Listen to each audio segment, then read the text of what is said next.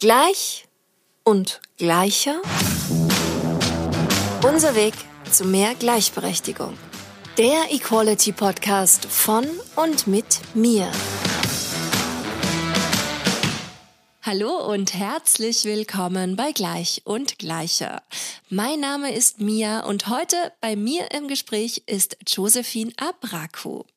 Josephine leistet rassismuskritische Bildungsarbeit und ist spezialisiert auf das Gebiet der Afrikawissenschaften.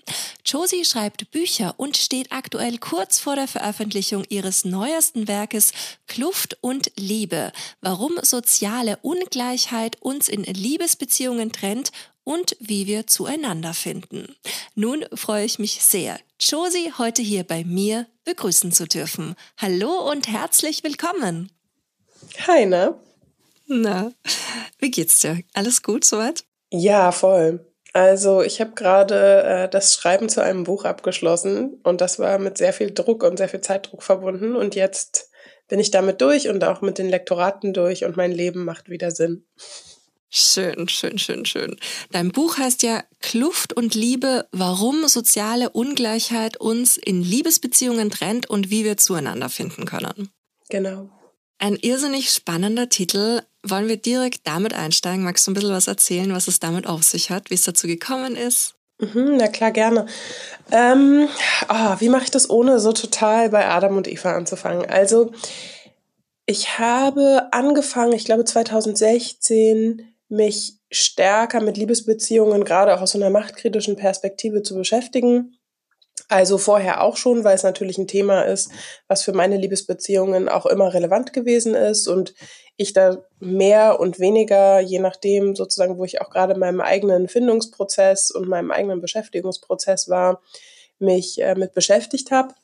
Und 2016 habe ich dann angefangen, mich damit auseinanderzusetzen, weil mich interessiert hat, wie gehen eigentlich Paartherapeutinnen mit dem Thema um? Greifen sie es auf, greifen sie es nicht auf zum Beispiel? Was gibt es so für Veröffentlichungen? Natürlich ist da ganz wesentlich das von Bell Hooks, All About Love. Es ist ja eigentlich eine Trilogie, zu der auch noch äh, Communion und einen anderen Titelnamen habe ich gerade nicht auf dem Schirm, aber es ist auf jeden Fall eigentlich eine Trilogie. Äh, die habe ich dazu gelesen. Und ich fand es irgendwie so total spannend, weil mein Eindruck war, und das ist ja auch immer noch, ehrlich gesagt, dass gerade auch in der Paartherapie zum Beispiel es eigentlich wenig gibt, ähm, wenn es darum geht, wie gehen wir eigentlich mit diesen gesellschaftlichen Machtdifferenzen um, die ja durchaus wirken. Weil was ich spannend finde ist, und das behandle ich auch im Buch so ein bisschen, es gibt Forschung zu Liebesbeziehungen, die eigentlich sehr stark sozusagen darauf hindeuten, dass beispielsweise in heterosexuellen Beziehungen Männer ähm, eher dazu beitragen, dass Konflikte länger aufrechterhalten werden, als beispielsweise in gleichgeschlechtlichen Beziehungen zwischen Männern. Also es gibt schon Sachen, die sozusagen darauf hindeuten, dass eben diese Machtsysteme, die in unserer Gesellschaft wirken, dass die auch in Liebesbeziehungen wirken. Aber es gibt eben wenig ähm, was das konkret aufgreift, was das erkennt und was auch überlegt, okay, wie gehen wir eigentlich damit um? Und ich finde es spannend, weil ich für mein Buch tatsächlich auch äh, mit ein paar Menschen gesprochen habe, also Interviews geführt habe, die selber Therapie machen, die selber ähm, Paartherapeutinnen sind und so weiter und die eben auch sagen, na ja, also in ihrer eigenen Ausbildung haben sie dazu eigentlich quasi gar nichts gelernt, sondern es ist in der Regel die eigene Betroffenheit von Diskriminierung, die dazu führt, dass sie sich damit beschäftigen, dass sie überlegen, wie kann ich eigentlich ähm, damit umgehen, auch in, in meiner therapeutischen Praxis. Also das klingt alles irrsinnig spannend, auf jeden Fall schon mal. Und was waren so die größten Erkenntnisse, die du in dieser Zeit, das ist ja doch auch ein sehr langer Schreibe-, Recherche-, Beschäftigungsprozess über die sechs Jahre, was du da so herausgefunden hast? Ich selbst äh, habe ungefähr 2016 angefangen, mich aktiv mit dem Thema Diskriminierung und Liebesbeziehungen auseinanderzusetzen. Das heißt nicht, dass mir vorher nicht schon gewahr war, dass unterschiedliche Formen von Diskriminierung in Liebesbeziehungen wirken. Also ich selbst habe zum Beispiel natürlich Rassismus in Liebesbeziehungen erlebt und auch Sexismus in Liebesbeziehungen erlebt. Und das sind oftmals eher Sachen gewesen, die jetzt als, die viele Leute wahrscheinlich als unterschwellig bezeichnen würden. Aber für mich ist das etwas, was mich schon lange begleitet hat, womit ich mich schon lange beschäftigt habe, auf viele unterschiedliche Arten und Weisen. Und dann so 2016 habe ich wirklich auch angefangen, dazu zu recherchieren. Mich hat interessiert, welche Perspektive haben zum Beispiel Paartherapeutinnen darauf? Also gehen sie damit aktiv um in ihrer eigenen therapeutischen Praxis? Wenn ja, wie machen sie das? Und ähm, ich habe tatsächlich auch geschaut, was gibt es so für aktivistische Perspektiven darauf, weil es gibt natürlich viele Leute, also bekannter sind in dem Zusammenhang bestimmt ähm, James Baldwin, der natürlich sehr explizit auch über Liebe geschrieben hat. Ähm, Audre Lorde ist da sicherlich auch eine Person, die relativ bekannt ist und natürlich zuletzt Bell Hooks, die eine Trilogie geschrieben hat und nicht nur da, sondern auch in vielen von ihren anderen Werken kommt Liebe als Motiv und auch spezifisch als radikale Praxis gegen Unterdrückung oft vor. Und trotzdem habe ich mich gefragt, okay, was bedeutet das eigentlich für unsere Liebesbeziehungen? Also wie können wir eigentlich damit umgehen, dass Diskriminierung da ist? Und trotzdem auch nochmal die Frage, wo findet sie dich, sich eigentlich? Also diese unterschiedlichen Zusammenhänge. Wo wirkt sie zum Beispiel? Also die Tatsache, wen wir überhaupt kennenlernen, wen wir als, ich sag mal in Anführungszeichen, attraktiv wahrnehmen und so weiter. Also es gibt so diese ganzen vielen unterschiedlichen Momente, an denen sich Unterdrückung festmacht und an denen sich natürlich auch gesellschaftliche Vorstellungen festmachen. Also zum Beispiel, dass wir in lernen, in binären Geschlechterkategorien zu denken, also dass wir davon ausgehen, vermeintlich Liebesbeziehungen finden zwischen Männern und Frauen statt zum Beispiel. Dass, wenn wir googeln, wir vor allem weiße Paare sehen und so weiter, dass Liebesbeziehungen grundsätzlich monogam sind und so weiter. Also wir haben viele Momente, an denen wir wahrnehmen können, dass unsere Gesellschaft Vorstellungen hat und dass diese Vorstellungen durchaus auch unser Handeln prägen und dass diese Vorstellungen in der Regel eben auch mit Unterdrückung einhergehen. Und das hat mich interessiert und da habe ich sozusagen dann angefangen zu, zu recherchieren, natürlich auch für mich selbst sozusagen. Genau, und habe dann erstmals, ich meine 2017, einen Beitrag fürs Missy-Magazin geschrieben und dann ungefähr ein Jahr später einen Beitrag für einen Sammelband und hatte aber schon lange das Gefühl, dass ich eigentlich irgendwie mehr dazu zu sagen habe und eigentlich auch ein Interesse daran habe, wirklich nochmal auch so tiefer zu gehen. Und also ich finde, das klingt so kitschig. Ich möchte gar nicht, dass es so kitschig klingt, aber ich habe das Gefühl, ich habe sozusagen diese, das, was ich aufgeschrieben habe, in mir rumge rumgetragen. Das ist so ein bisschen wie beim Abends zu Bett gehen, wenn noch so die letzten Gedanken des Tages in, in einer Person kreisen. Und so habe ich mich so ein bisschen gefühlt und deswegen bin ich total froh, dass ich das jetzt habe runterschreiben können damit ich sozusagen diesen, diese Gedanken so ein bisschen, ähm, ja, nicht aus dem Kopf habe, das trifft es nicht, aber dass ich, dass ich das Gefühl habe, okay, ich habe es jetzt einmal formuliert und jetzt kann ich sozusagen mich weiter bewegen. Voll schön. Du, und was wünschst du dir? Was soll das Buch bewirken? Ich muss ehrlich sagen, ich finde diese Frage total schwierig zu beantworten. Aus vielen sehr unterschiedlichen Gründen. Aber ich glaube, was für mich während des Schreibprozesses mit einer der größten Dinge war, an die ich gedacht habe, ist, dass ich nicht möchte, dass dieses Buch so geschrieben ist, als dass es sich nur an Menschen richtet, die sich noch nie damit beschäftigt haben. Was mir sehr stark auffällt, zum Beispiel, wenn wir über Rassismus lesen, dass sich die Bücher in der Regel an weiße Menschen richten, die sich vielleicht noch gar nicht so stark mit dem Thema beschäftigt haben. Und mir war total wichtig, dieses Buch so zu schreiben, dass eine andere schwarze Person, die sich mit dem Thema durchaus auch schon beschäftigt hat, dass eine Person, die so wie ich zum Beispiel nicht binär ist, dass eine queere Person das Buch lesen kann und das Gefühl hat, dass sie wenigstens neue Literaturhinweise bekommen hat. Aber mir war wichtig, dass es sich sozusagen nicht nur an Menschen richtet, die sich noch gar nicht damit beschäftigt haben, sondern es soll schon auch eine Art Gesprächsangebot, eine Einladung sein für Menschen, die sich mit diesen Themen schon beschäftigen. Ich glaube, das war für mich persönlich mit eins der wichtigsten Dinge. Dann wünsche ich mir natürlich auch, dass, dass Leute, die das lesen, unabhängig davon, wie sehr sie sich jetzt mit diesen Themen beschäftigt haben oder nicht, auch eine Form von Reflexionsangebot bekommen. Weil tatsächlich bin ich schon so vorgegangen, dass ich einerseits persönliche Erzählungen im Buch habe und sehr viel auch wissenschaftliche Forschung einfließen lasse. Das heißt, ähm, ich habe einerseits natürlich einfach viel recherchiert und andererseits aber auch Expertinnen-Interviews geführt mit Menschen, die eben selber Therapeutinnen sind oder die auch im Rahmen der Psychologie, also in der psychologischen Forschung und in den Sozialwissenschaften selbst viel geforscht haben oder eben Menschen, die einfach mit Paaren arbeiten und den Aspekt Diskriminierung da immer wieder mitdenken. Und trotzdem habe ich eben auch viele Reflexionsfragen. Also mir ist wichtig, sozusagen immer wieder auch die Rückkopplung hinzubekommen zu, wie ist es eigentlich für dich? Das ist implizit im Text, aber mir ist total wichtig, das wirklich auch zu fragen. Nicht, weil ich glaube, dass ich sozusagen Antworten habe für die Menschen, die es lesen, sondern weil ich glaube, dass Menschen, die in dieser Situation sind, diese Antworten für sich selbst finden können und auch irgendwie beständig immer wieder finden müssen. Und deswegen hoffe ich, dass es eine Art Reflexionsangebot wenigstens ist und, und eine Art äh, Recherchegrundlage vielleicht für Leute, die sich da auch nochmal weitergehend mit beschäftigen wollen. Cool, voll spannend, voll schöner Ansatz. Du, die letzten zwei Bücher, die du veröffentlicht hast, die haben sich ja explizit an Kinder bzw. die Eltern von Kindern gerichtet.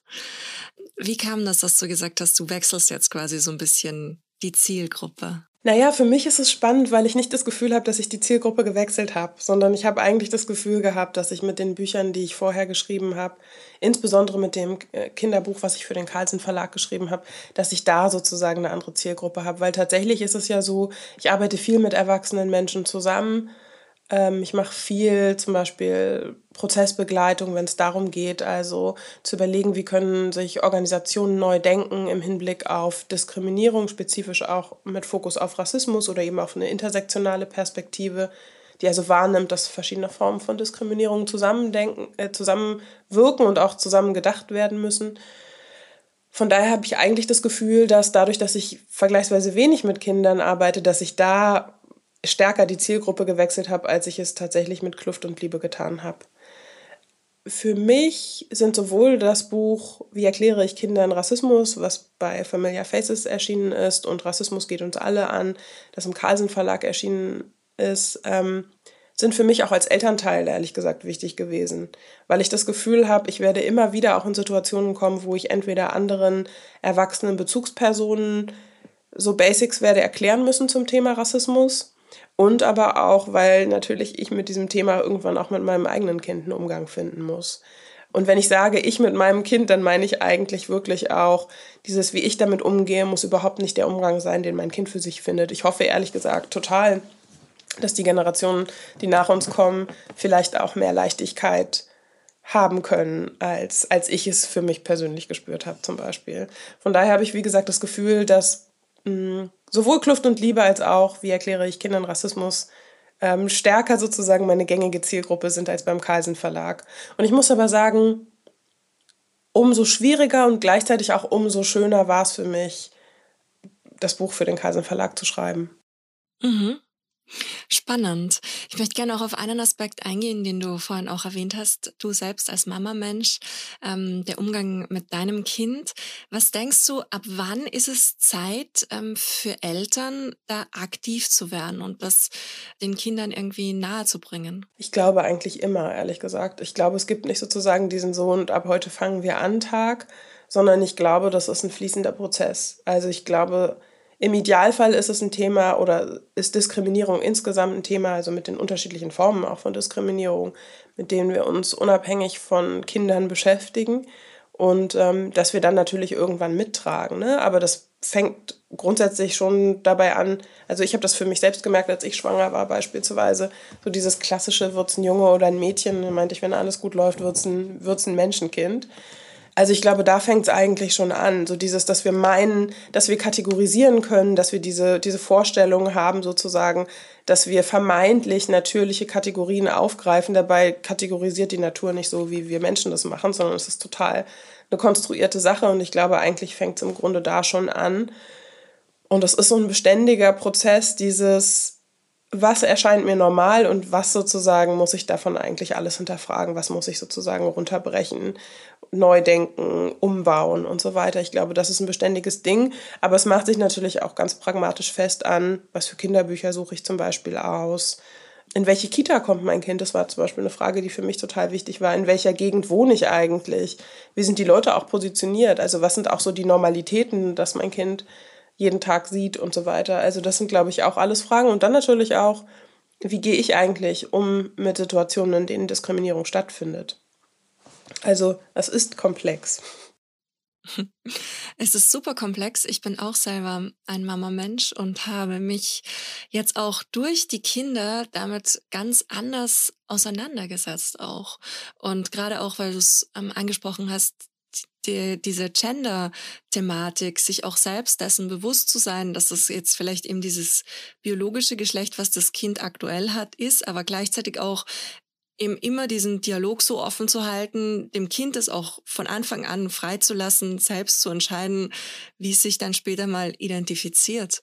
Ich glaube, da gibt's irrsinnig viel, was Eltern erstmal auch bewusst werden darf, um das dann auch möglichst ja offen und inklusiv, divers dann an die Kinder weiterzugeben. Voll. Voll. Und ich glaube, ein anderer Aspekt, der total wichtig ist, ist wirklich auch so diese Leerstelle zu lassen. Also dieses, es wird viele Sachen geben, die ich jetzt gar nicht auf dem Schirm habe, die trotzdem mal bedeutsam sein könnten. Und für mich, das merke ich an mir selbst, so ein, dass ich irgendwie das Gefühl habe und auch den Wunsch danach habe, einen Raum sozusagen in mir offen zu lassen, der zulässt, dass mein Kind irgendwann zu mir kommt und sagt, also was du damals gemacht hast, das war irgendwie scheiße. Und ich hätte eigentlich dies und jenes gebraucht. Also, dass ich dafür sozusagen so einen Raum offen lasse. Nicht im Sinne von, ja, aber ich habe ja alles gemacht. Also davon gehe ich ehrlich gesagt sowieso aus, dass ich irgendwie mache, was ich kann und was im Rahmen meiner Möglichkeiten ist. Aber wirklich auch zu sagen, es geht ja nicht darum, dass ich es richtig gemacht habe und es geht nicht darum, dass ich es vermeintlich falsch gemacht habe, sondern das ist kein Entweder-Oder, sondern es ist ja eben genau dieses Beziehungsmoment, wo eine andere Person trotzdem sagen kann, du hast dein Bestes gegeben, aber das war trotzdem leider überhaupt nicht, was ich gebraucht habe in dem Moment. Also das ist was, was ich an mir so wahrnehme. Spannend, spannend. Ich habe auch gerade eine total lustige, eine interessante Begebenheit auch gehabt mit meiner Mama, die gerade zu Besuch ist. Und gestern habe ich sie gefragt, weil wir mit dem Großen so ein bisschen ja, das hat mal hin und wieder so eine sehr wütende Phase. Und dann habe ich sie ihm gefragt, ist das normal? Und dann hat sie erst mal drüber nachgedacht. Und heute dann sie mir gesagt, weißt du, ich habe drüber nachgedacht, du warst genauso. Er ist genauso wie du. Und das hat mich ein Stück weit beruhigt auf jeden Fall, weil ich das komplett ablegen konnte. Aber auch der Umgang zu sehen, wie sie damals damit umgegangen. Sie konnte sich ja eigentlich gar nicht mehr daran erinnern und hat das verdrängt und gleichzeitig auch daraus zu lernen, was könnte ich vielleicht dann noch besser machen und wie kann ich eben ein möglichst guter, liebevoller, fürsorglicher Spiegel sein. Das ist, finde ich, generell eine interessante Thematik am Kinder haben. Voll, voll. Und ich finde wirklich auch, sich ernsthaft selbst zu beobachten, das müssen wir, finde ich, in Erwachsenenbeziehungen nicht immer auf die gleiche Art und Weise. Sondern ich finde, es ist schon echt nochmal was anderes, mit einem Kind zu sein, weil ich, mein Eindruck ist, dass viele Sachen unmittelbarer sind. Dadurch, dass sozusagen ich merke an mir Sachen, die ich mit anderen erwachsenen Menschen machen kann, zum Beispiel total, eigentlich total mies gelaunt sein, und aber irgendwie das mit Freundlichkeit überspielen oder so funktioniert mit Kindern so mäßig gut, ehrlich gesagt. Und, ähm, und das finde ich aber total spannend. Diese Momente, die mit anderen erwachsenen Menschen funktionieren, nämlich dieses mies gelaunt sein und das einfach überspielen, funktioniert mit Kindern nicht so super gut, ist meine Erfahrung. Und gleichzeitig merke ich auch, dieser Reflexionsprozess hilft mir total auch, auf eine bestimmte Art anwesender zu sein in zwischenmenschlichen Beziehungen mit erwachsenen Menschen, weil ich mich frage, okay, warum muss ich das eigentlich? Ist das nicht auch okay? Also ich kann auch einfach schlecht gelaunt Sachen machen, das ist auch völlig in Ordnung, solange das irgendwie niemanden negativ betrifft. Total. Negativ betrifft ist ein super gutes Stichwort, denn ich will natürlich auch mit dir sehr gerne über Rassismus sprechen und darüber, wie du ihn aktuell in Deutschland wahrnimmst. Ich muss ehrlich sagen, ich finde das eine total schwierige Frage. Ähm, ich finde das eine total schwierige Frage, weil, also natürlich ist einerseits meine Wahrnehmung super subjektiv, das ist, glaube ich, die eine Sache, aber ich finde es eine schwierige Frage, weil ich so eine Gleichzeitigkeit wahrnehme. Einerseits nehme ich wahr, dass es mehr Menschen gibt, die zum Beispiel Bücher veröffentlichen können, die sich zu diesen Themen äußern. Die Gleichzeitigkeit, die ich aber in dem Zusammenhang, wenn wir jetzt bei Büchern bleiben, auch wahrnehme, ist, dass es in der Regel, so wie mein Buch jetzt, Sachbücher sind. Das heißt, es gibt immer noch vergleichsweise wenige äh, RomanautorInnen, die sich eben nicht absichtsvoll mit dem Thema Rassismus beschäftigen, was ich mehr als legitim finde, ehrlich gesagt. Und ich schon wahrnehme, dass sozusagen so diese kapitalistischen Marktlogiken dahin gehen, dass wir Sachen haben, die just in dem Moment Menschen der Mehrheitsgesellschaft interessant finden könnten. Und das besorgt mich zugegebenermaßen, was nicht heißt, dass alles, was an Sachbüchern rauskommt, totaler Schrott ist und dass es nichts bringt. Das glaube ich nicht. aber es ist eben diese Gleichzeitigkeit, dieses beständige zwischen der Status, wie er jetzt gerade ist im Hinblick auf Rassismus, bleibt in Teilen erhalten und gleichzeitig auch so dieses Moment des Überwindens ist vielleicht ein starkes Wort, aber zumindest dieses Dekonstruierens, dieses Runterbrechens, dieses Neudenkens. Also diese Gleichzeitigkeit besteht ja immer. Und auf der anderen Seite, wenn ich jetzt so ans Internet denke, nehme ich natürlich wahr, dass Menschen, und das sehe ich auch zum Beispiel bei meiner jüngeren Schwester, die ist 15 Jahre jünger als ich, die ist jetzt 20, ähm, die kann sich ganz anders vernetzen, als ich es mit 20 konnte. Da war nichts mit, ich laufe mit meinem Handy durch die Gegend und schreibe mit irgendwelchen Menschen aus den USA oder sehe mir irgendwelche TikToks an oder was weiß ich was. Das war alles überhaupt nicht möglich. Also ich glaube, diese Vernetzung und so dieses selber an eine kritische Perspektive kommen, auch auf eine Art und Weise, die irgendwie unterhaltsam ist, ist, glaube ich, leichter. Und gleichzeitig bedeutet das natürlich aber auch für alle Menschen, die sich vernetzen wollen, die faschistische Haltungen haben, die rassistische Haltungen haben und so weiter. Diese Ideologien überschneiden sich ja in aller Regel auch, dass die sich ebenfalls besser vernetzen können.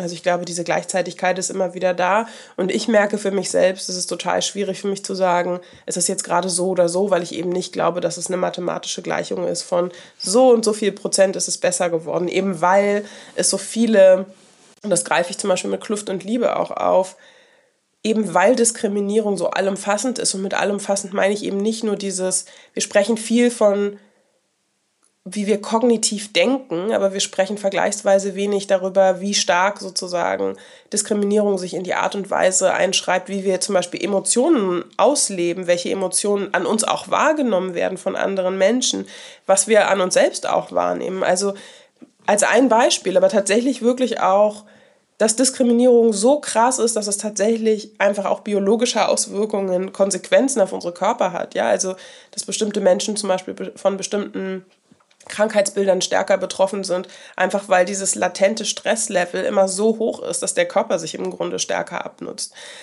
Was ich damit also sagen möchte, ist, wir sprechen oft auf so einer intellektuellen Ebene, wo es so darum geht, was denke ich als Einzelperson und so weiter. Und das ist sicherlich auch wichtig, aber es sind wirklich alle Ebenen unseres Seins, unsere kompletten Körper, unsere gesamte Emotionalität, ist sozusagen da auch eingebunden. Und deswegen finde ich das total schwierig zu sagen, jetzt gerade ist der Status so. Ich glaube schon, dass es immer eine Veränderung gibt durch die Zeit, dass, keine Ahnung, dass zum Beispiel das N-Wort weniger akzeptiert ist, als es sicherlich in den 70er Jahren der Fall gewesen sein wird. Aber ich glaube, es findet eben eine Gleichzeitigkeit statt, eine Umdeutung. Ich muss so an Adorno und ähm, den Kulturbegriff denken, wo er eben sowas sagt wie, früher haben wir von Rasse gesprochen, wo wir im Grunde jetzt einfach den Begriff, Begriff Kultur nehmen. Und ich glaube, genau das ist es. Ich glaube, wir brauchen eben diese beständige Wachsamkeit. Was ich bei mir selbst auch persönlich feststellen konnte, ist dieses Bewusstsein, was ich bei mir eben durch meine Arbeit total aktiviert habe und was eben ständig wächst.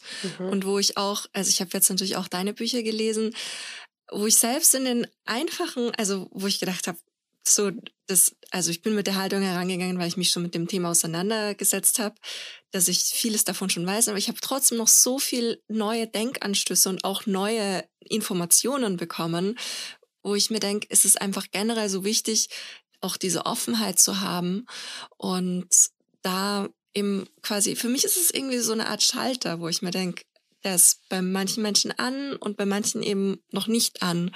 Und auf der anderen Seite ist es halt so unglaublich wichtig, dieses Bewusstsein zu haben. Total. Also, und ich muss auch sagen, dass für mich das eigentlich wirklich was Schönes ist.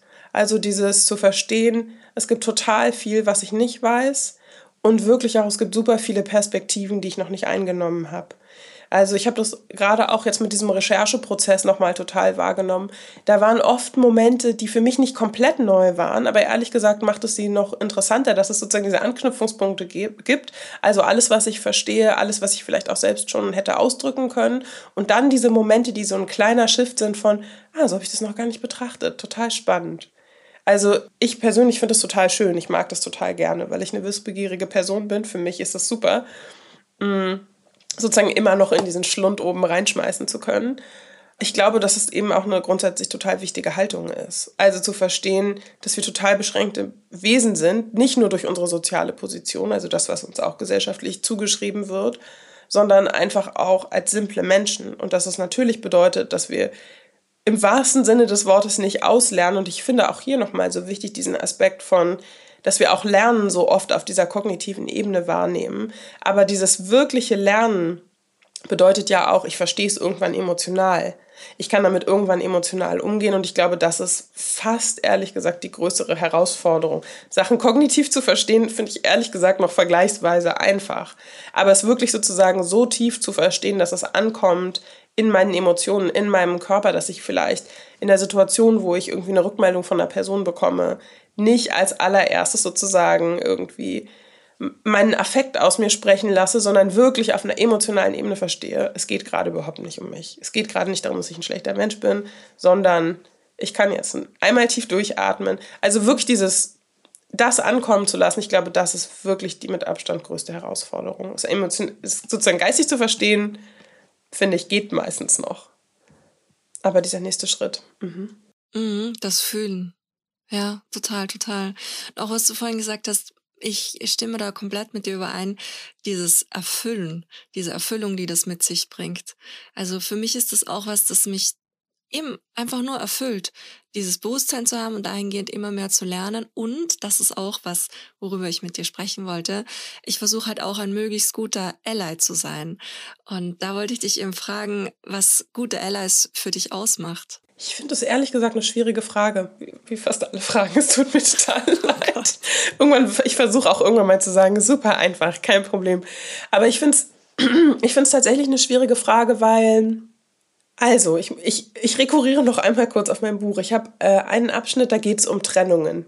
Und ich würde fast sagen, am Ende des Tages ist das vielleicht sogar der wichtigste Punkt. Also, ich glaube, es ist vergleichsweise einfach, sich zu verbünden, wenn es sozusagen auf einer zwischenmenschlichen Ebene gut funktioniert und klappt. Aber ich glaube, dass es zumindest so inzwischen oder in diesem Moment zumindest meine Perspektive. Ich glaube, am Ende des Tages ist die Frage doch, wie können wir auseinandergehen? Also kann all das, was wir praktizieren, wie wir Diskriminierung wahrnehmen, dass wir wahrnehmen, dass die Effekte aus dieser Trennung zum Beispiel, die Art und Weise, wie wir uns trennen, dass wir sozusagen diese diskriminierungskritische und spezifisch rassismuskritische Haltung, können wir die in dem Zusammenhang immer noch beibehalten? Können wir in diesem Moment wo wir vielleicht sagen, ich habe überhaupt keinen Bock mehr auf diese Person, die hat irgendwas gemacht, was mich total verletzt hat, ich will die eigentlich einfach nicht mehr in meinem Leben haben, können wir in diesem Moment immer noch mitdenken, dass wir unterschiedlich von Diskriminierung betroffen sind und dass die Art und Weise, wie wir in diesem Zusammenhang handeln, unter Umständen total unterschiedliche Auswirkungen haben kann.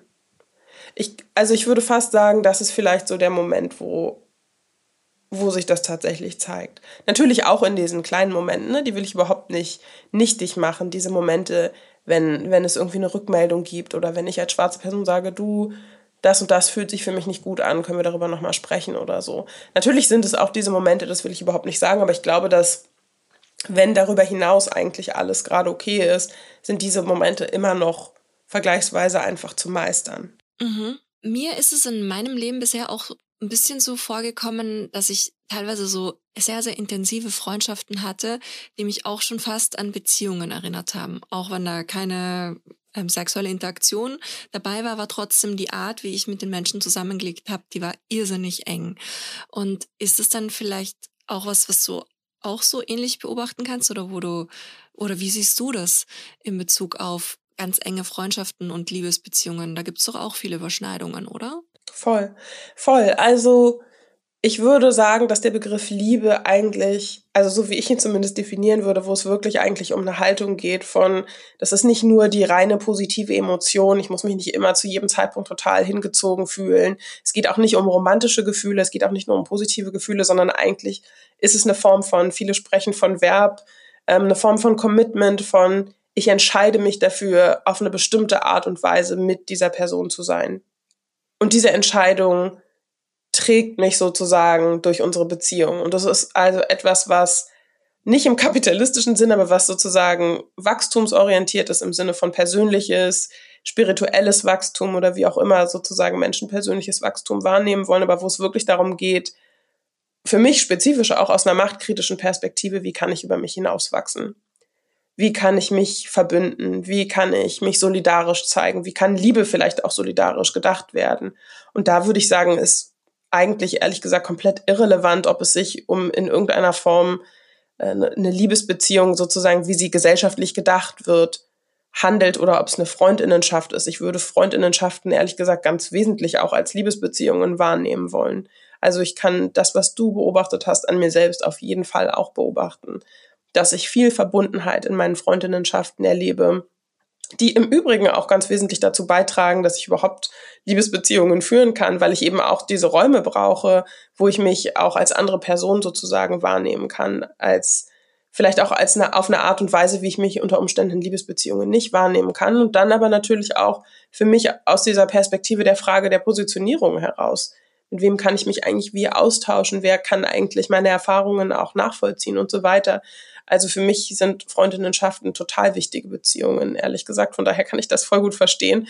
Und so würde ich sagen, habe ich mein Buch auch geschrieben, weil ich glaube, dass ganz viele von den Aspekten, die da vorkommen, durchaus auch für Freundinnenschaften relevant sind. Cool, das klingt.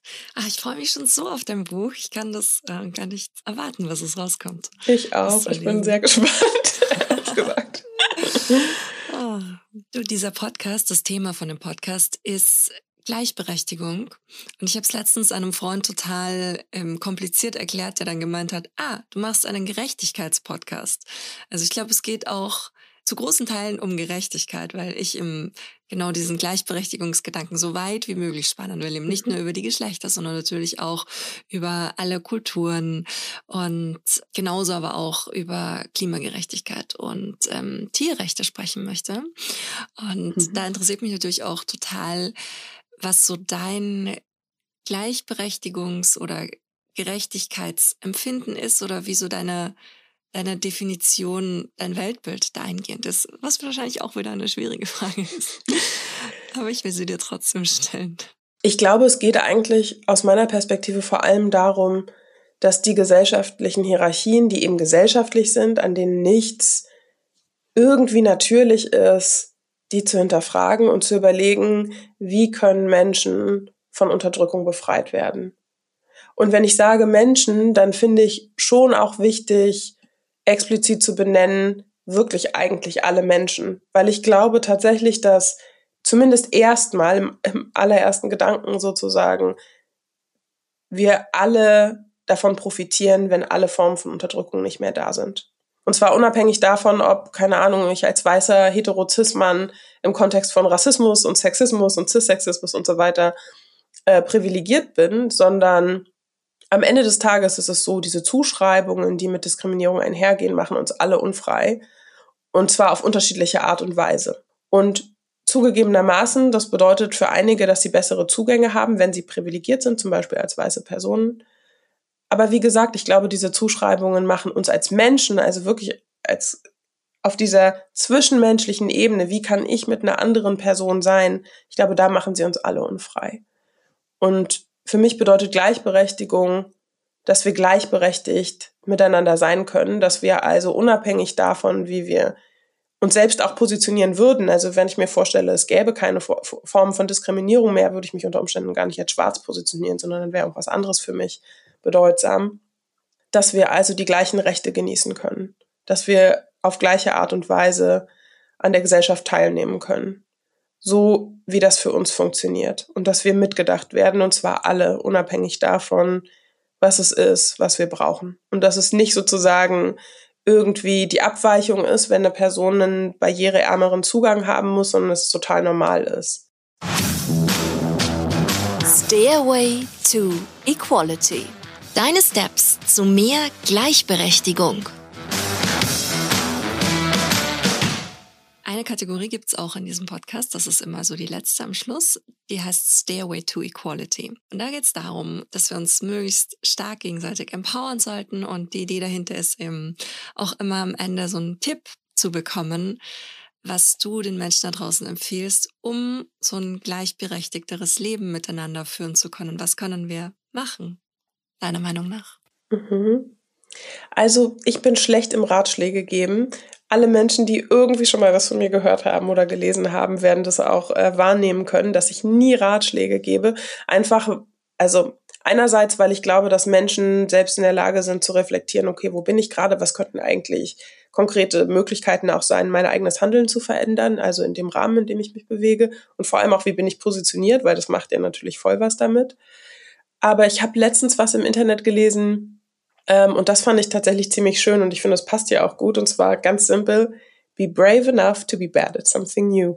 Ich finde das in dem Zusammenhang wirklich wichtig, einfach weil wir so stark geprägt sind in dieser Vorstellung von, das ist richtig, das ist falsch, das ist gut, das ist böse und so weiter. Und wirklich zu versuchen, uns aus dieser, aus dieser Dualität rauszunehmen und zu sagen, ich versuche zumindest etwas anderes zu machen.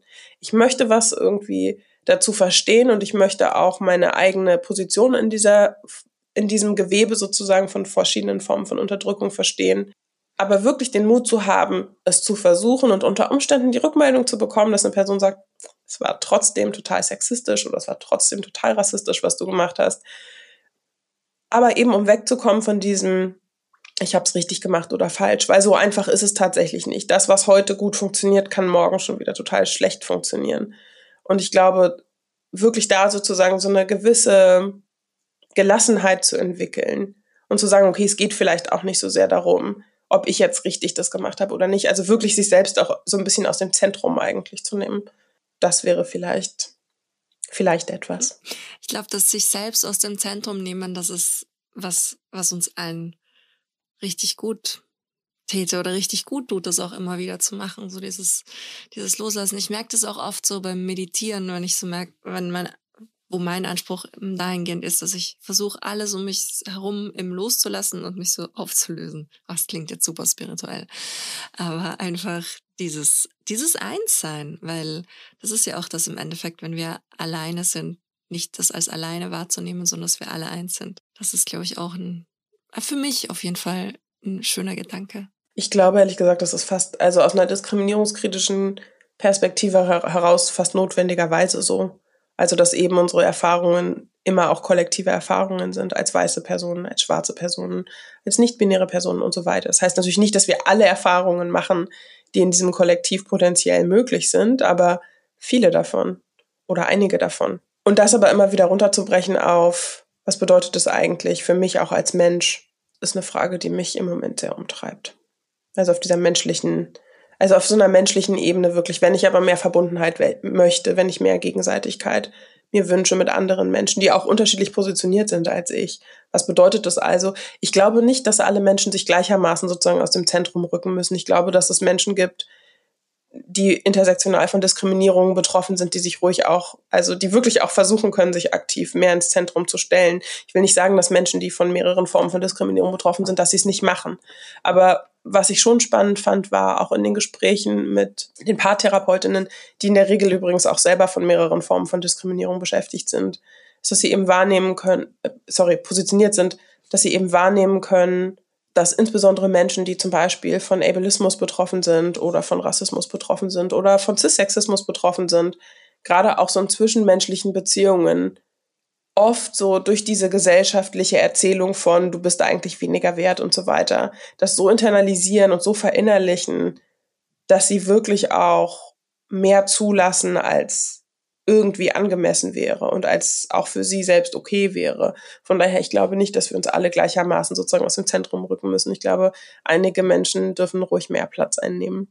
Aber wirklich sozusagen so die, aus diesem Zentrum von richtig und falsch zumindest, ne, wenn wir von der Form von Diskriminierung nicht betroffen sind. Das, was du auch gerade angesprochen hast, dieser Beziehungsaspekt, weil das betrifft ja dann automatisch den Partner oder die Partnerin ja auch in der Beziehung, in dem, wenn deine Partnerin damit zu tun hat, du ja dann auch ein Stück weit natürlich klarerweise versuchst zu helfen und wie gehst du dann damit um und wie reflektiert wie reflektierst du das für dich und auch natürlich dann ja, für deine, deinen Partner? Voll. Gezwungenermaßen bedeutet das, ich müsste mich also mitbewegen in diesem Tanz. Wie mache ich das jetzt? Genau. Genau, wie tanzen wir gemeinsam den Tanz durchs Leben. Schön. Also wirklich bei eigentlich jeder Antwort von dir habe ich mir gedacht, ich will dieses Buch sofort lesen. Insofern freue ich mich riesig drauf, nach wie vor. Und danke dir ganz, ganz herzlich für das Gespräch. Vielen Dank für die Einladung. Vielen, vielen Dank. Danke. Dir auch. Schöne Ciao. Woche noch. Dir auch. Tschüss. Vielen herzlichen Dank fürs Zuhören. Das war Gleich und Gleicher. Euer Equality Podcast von und mit mir. Damit ihr euren Zukunft keine Folge mehr verpasst, abonniert den Podcast und folgt mir auf Instagram.